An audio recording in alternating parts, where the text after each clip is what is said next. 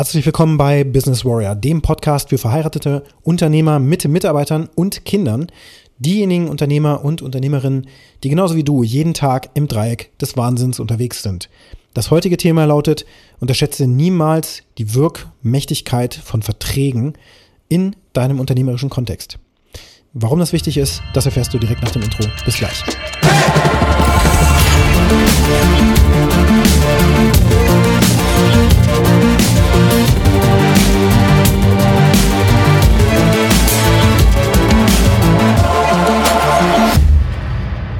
Wichtig Verträge sind, das bräuchte ich ja wirklich nicht erklären. Du bist Unternehmer oder Unternehmerin, von da hast du in deinem Leben schon super viele Verträge geschlossen. Manche vielleicht tatsächlich mit Handschlag oder so auf Zuruf, weil das ein großes, großes Vertrauensverhältnis war. Manche vielleicht wirklich mit einem DIN A4-Zettel oder auf dem Rücken eines Bierdeckels oder sowas. Das ist ja wirklich nichts Ungewöhnliches.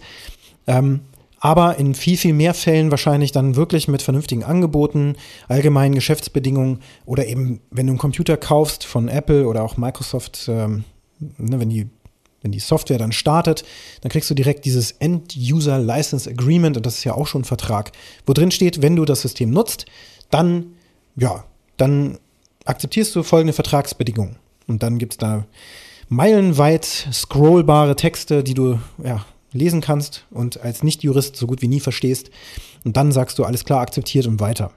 Apple zum Beispiel ändert fast regelmäßig, also alle zwei Wochen, manchmal monatlich, äh, Vertragsbedingungen, wenn man Apps in den Store bringt, zum Beispiel, wie wir das ja gemacht haben mit alphaprocess.io, unserer App für Prozessdigitalisierung für Unternehmen wie deines eben zum Beispiel. Und da braucht man natürlich dann die Berechtigung, Apps in diesen Store zu bringen. Damit man das macht, müssen wir als Softwareentwickler wiederum Apple Geld bezahlen. Das sind nur 100 Euro ungefähr im, im Jahr. Aber dafür aktualisiert Apple regelmäßig die Geschäftsbedingungen super oft. Und wenn man die nicht schnell genug akzeptiert, dann wird irgendwann auch dieser App Store Zugang sozusagen gestoppt und dann kann man seine App dort auch nicht mehr an, anbieten. Und solche Verträge, ähm, Softwareverträge, die kennst du oder kennst du eben nicht oder hast du immer irgendwie geskippt, dann gibt es so Verträge wie zum Beispiel deinen Gesellschaftervertrag, falls du eine Kapitalgesellschaft hast oder eben überhaupt einen Gesellschaftervertrag gemacht hast. Das kannst du ja auch äh, mit einer GBR zum Beispiel machen. Diesen Gesellschaftervertrag einer Kapitalgesellschaft allerdings kannst du nicht ohne Notar machen.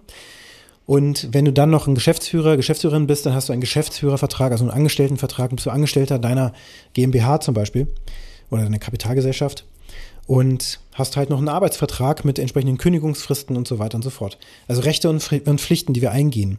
Und ähm, jetzt ist das bei mir natürlich auch so. Ich bin auch mehrfacher Unternehmer, wenn man so möchte. Ich habe ja noch schnapspunk.de zum Beispiel, ein Versender feinsten Schnapses. Äh, einfach mal draufgehen, toller Online-Shop. Da gibt es ganz, ganz leckeren Rum von Wagemut-Spirituosen, kann ich nur wärmstens empfehlen. Übrigens auch eine schöne Tasting-Box für diejenigen, die Rum noch gar nicht so oft getastet haben. Das ist zu Weihnachten eine ganz tolle Sache.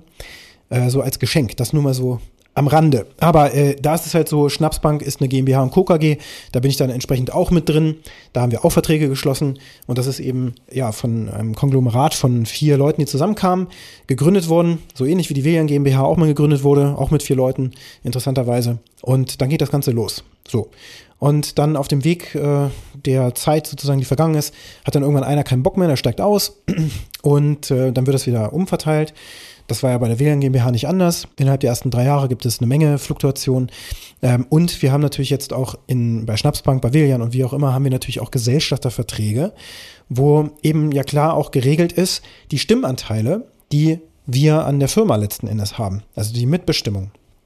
Sobald du Mehrheit, Mehrheitsgesellschafter bist, und ähm, ich glaube über 75 Prozent der Anteile hältst oder über 70 Prozent oder so, ab einem bestimmten Anteil giltst du ja auch als Selbstständiger und musst dann eben auch deine Krankenversicherungsbeiträge und Arbeitslosenversicherung und sonst was, wenn die zahlen möchtest, ähm, musst du dann privat tragen.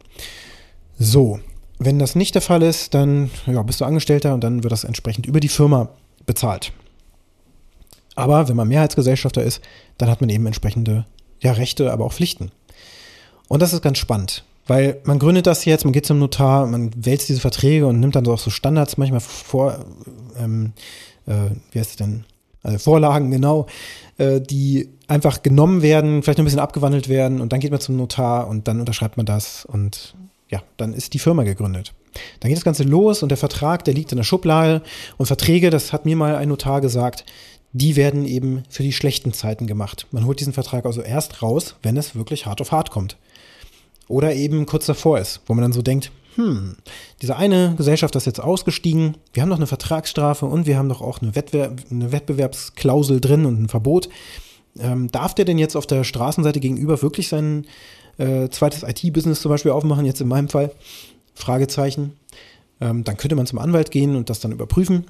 Und dann stellt man fest, hm, leider ist euer Gesellschaftervertrag zu, ähm, zu weit gefasst und dadurch ist diese Klausel nicht wirksam und dadurch kann man da jetzt überhaupt nichts machen, weil das würde die Freizügigkeit im Grundgesetz einschränken. Ja, so, ein Fall, so einen ähnlichen Fall, nicht einen solchen Fall, hatten wir tatsächlich in der Firmengeschichte. Nicht, dass wir irgendjemandem irgendwas Böses wollten, aber das dann mal zu überprüfen in diesen Momenten, wo das dann so aufpoppt, das macht schon irgendwo Spaß. Also mir, dass man einfach mal guckt, wie ist denn da eigentlich die, wirklich die Rechtslage?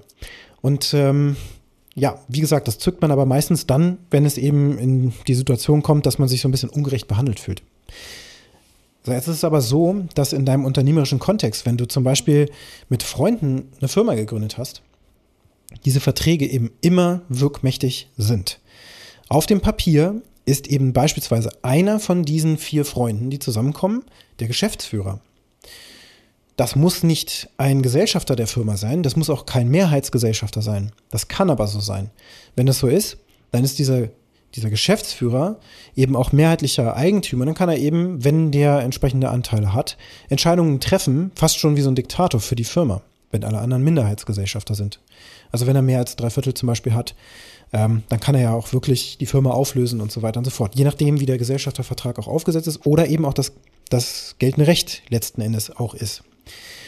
Ähm, und wenn jetzt eben diese Freunde zusammenkommen und im täglichen Alltag so ganz gut miteinander klarkommen, dann ist im Hintergrund trotzdem immer irgendwie klar, Moment mal, der, der jetzt nicht der Geschäftsführer ist, also der jetzt im Grunde bestimmt, wo die Reise der Firma hingeht, der ist nicht der mehrheitliche Eigentümer, der ist aber auf dem Papier der Geschäftsführer und der Verantwortliche für diesen Geschäftsbereich jetzt auch und der einzige Geschäftsführer. Und irgendeiner der anderen ist zum Beispiel mehrheitlicher Eigentümer. Dann sind das zwar Freunde, dann sind das zwar äh, Mitarbeiter, aber es sind auch Gesellschafter und eben der Geschäftsführer in einem Raum. Und wenn die jetzt miteinander sprechen, dann kann man diese, diese Sachen, die sind im Unterbewusstsein immer aktiv, dann kann man die nicht ausblenden. Das gleiche kannst du haben, wenn Vater und Sohn in einer Firma sind und da muss irgendwie generationsmäßig äh, die Firma übertragen werden oder soll übertragen werden. Und dann geht es darum, die Verbindlichkeiten eben auch zu übernehmen, wenn der Vater sie an den Sohn übergibt, der Sohn dafür aber die gesamte Firma bekommt. Also, wo gibt es denn schon Rechte, ohne entsprechende Pflichten zu haben? Mit großer Macht kommt große Verantwortung. Wenn du deine Firma selber gestalten willst, von deinem Vater übernehmen willst, naja, dann musst du auch in die Kloschüssel greifen. Da musst du eben auch bestimmte Verpflichtungen übernehmen, die vielleicht noch da sind, Altlasten oder so, die dein Vater dann eben auch an dich abgibt. Und äh, solche Dinge müssen dann vernünftigerweise ausgehandelt werden. Also wird man auch da zwischen Vater und Sohn einen Vertrag erstellen, der wirkmächtig ist. Dann ist er nicht mehr Vater und Sohn, sondern das ist dann zum Beispiel Gesellschafter und Geschäftsführer. Und die Gesellschafter können eben dem Geschäftsführer einen Auftrag geben. Und wenn der diese nicht vernünftig ausführt, dann können die Gesellschafter eben eine Runde einberufen, dem Gesellschafter, den Geschäftsführer auch abberufen. Und solche Dinge sind eben auch wirkmächtig. Und vor allen Dingen können die Gesellschafter den Geschäftsführer für das aktuelle laufende Geschäftsjahr entsprechend auch entlasten, wenn der die Bilanz erstellt hat, was er eben regelmäßig tun muss zeitnah und so weiter, so wie es im Gesellschaftervertrag drinsteht und auch wie, wie es im äh, entsprechenden Steuerrecht und so weiter auch verlangt wird. Und wenn dann ähm, der Geschäftsführer da Dinge getan hat, mit denen die Gesellschafter nicht einverstanden sind, dann können die den zum Beispiel nicht entlasten für das äh, Geschäftsjahr, was er da reportet. Und dann könnte es sein, dass der Geschäftsführer eben in der Haftung bleibt, in der Vollhaftung bleibt für bestimmte Dinge, für die er eben keine Entlastung ähm, bekommen hat. Also wenn du jetzt in einem, in einem GmbH-Konstrukt drin bist, dann wirst du sowas wie eine Entlastung vielleicht noch gar nicht kennen. Wir haben das auch später mal irgendwann rausgefunden, dass es das überhaupt gibt und dass es vielleicht sinnvoll wäre, das zu tun.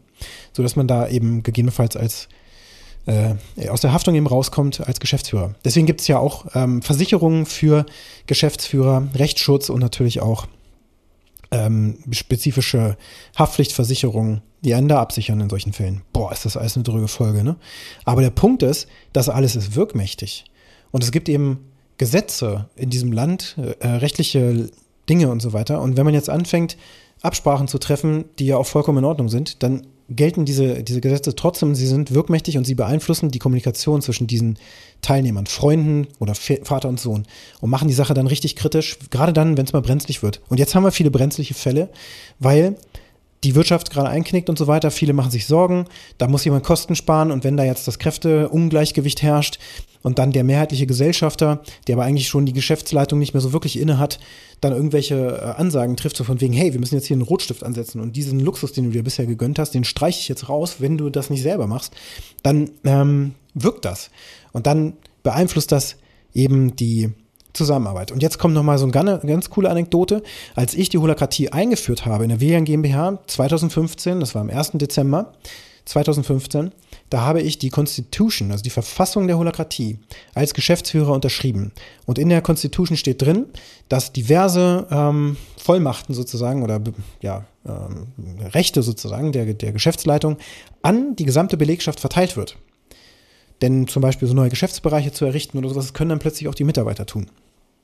So, das habe ich unterschrieben und habe mir da nicht so viel Gedanken darüber gemacht, dass es natürlich, äh, was heißt nicht so viel, also in dem Moment habe ich mir natürlich Gedanken darüber gemacht, weil ich aufpasse, was ich da unterschreibe. Nur habe ich äh, die Implikationen auch schon irgendwie vorgeahnt, aber noch nicht so richtig verstanden, die ja eben auch da ist. Man kann das nach deutschem Recht ja nicht tun. Also ich kann ja nicht einfach die, die, die Rechte, also ich kann die Rechte natürlich irgendwie schon verteilen, aber im, im Ende des Tages bin ich als Geschäftsführer immer in der Pflicht. Das heißt, wenn andere jetzt Entscheidungen treffen, die mich mit reinreißen, von denen ich nicht, äh, von denen ich der Meinung bin, dass es schädlich ist, nach der Holokratie aber ganz klare Prüfverfahren äh, existieren, die zum Beispiel dann einen Einwand von mir nicht mehr erlauben, dass ich sage, Achtung, das, was du gerade vorschlägst, das ist eine Gefahr für die Firma, ähm, dann müsste ich das beweisen können. Nur weil ich das sage, wäre das nach Holokratie eben etwas, was keinen Effekt hätte. Das heißt, dieser Einwand dürfte dann ähm, nicht dazu führen, dass man zum Beispiel einen neuen Geschäftsbereich errichtet und äh, dafür irgendwie besonders viel Geld in die Hand nimmt. Das könnte ja trotzdem funktionieren. Und man will damit verhindern, dass eben so typische Situationen in Meetings passieren, wo dann der Chef sagt, nee, das hat bei uns noch nie funktioniert, Herr Nolte. Oder nee, ähm, das, das wird äh, viel zu teuer werden, das, das machen wir nicht. Oder das, keine Ahnung, da kriegen wir keine Kunden, wir machen lieber das und das. Dass man das sozusagen so unterbindet, sondern man möchte den Mitarbeitern ja mehr Gestaltungsraum geben, mehr Verpflichtung, mehr Rechte und auch ähm, der Firma ermöglichen, Dinge auszuprobieren. Grundsätzlich ein guter Gedanke, aber es, ist, es geht nicht, weil der Geschäftsführer immer gerade steht für den ganzen Mist, der gemacht wird. Und wenn der sieht, Achtung, wir bewegen uns hier in eine Richtung, die ist komplett schädlich, dann müsste ich dafür Beweise ziehen, und Annahmen sind keine Beweise. Das heißt, das, was ich unterschrieben habe, verhindert, dass ich jetzt einen Einwand bringen kann. Auf dem Papier bin ich haftbar dafür. Äh, und im Real Life, in dem gesamten Gesetzeskonstrukt und so weiter, geht das gar nicht mit der Holokratie. Also es geht nicht. Rein vertraglich nicht. Und dieser Hemmschuh, den wir auch schon am Anfang diskutiert haben, weil wir auch begleitet wurden von einem Coach, der das auch schon gesehen hat und uns darauf hingewiesen hat. Selbst Gesellschafterverträge und so weiter, äh, die waren hinderlich dafür, dass sich ein Mitarbeiter wirklich frei bewegen kann, ohne dass der noch irgendwelche zusätzlichen Probleme hat. Das heißt, man redet in der Holokratie sowieso immer aus den Rollen heraus. Das heißt, man spricht nicht mit einer Person, sondern mit der Rolle.